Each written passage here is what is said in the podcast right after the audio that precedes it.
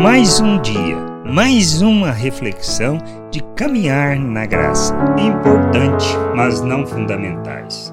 O mais importante é crermos nas palavras do Senhor, como o exemplo que temos no Evangelho de João, no capítulo 4, do versículo 48 ao 50, quando o Pai crê nas suas palavras. Então Jesus lhe disse: Se vocês não virem sinais e prodígios, de modo nenhum crerão. O oficial pediu mais uma vez: Senhor, venha antes que meu filho morra. Jesus respondeu: Vá, o seu filho vai viver. O homem creu nas palavras de Jesus e partiu. Os sinais são úteis e importantes no processo, mas não fundamentais no nosso processo de crermos nas palavras do Senhor.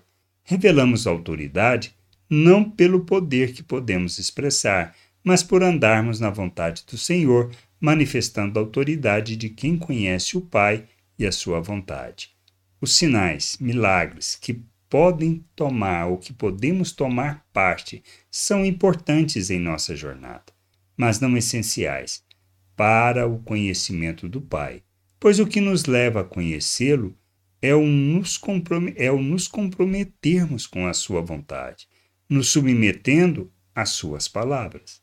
Temos que compreender que sinais são importantes na jornada, mas não fundamentais para andarmos na vontade do Pai, pois o que nos leva a conhecer e a obedecermos são as palavras que o Senhor profere e que nos leva a crermos nas promessas, que possamos entender e crescer no conhecimento dessa vontade, para que, como filhos de Deus feitos à imagem de Cristo, possamos viver neste mundo revelando a glória do Pai graça e paz sobre a tua vida.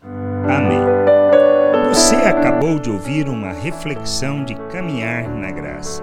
Se você gostou, curta, compartilhe, leve esta mensagem a outras pessoas, para que elas também possam compreender e entender a vontade de Deus. E leia as Escrituras, pois ela é a base, o fundamento para você julgar tudo o que você tem lido e aprendido acerca da vontade de Deus.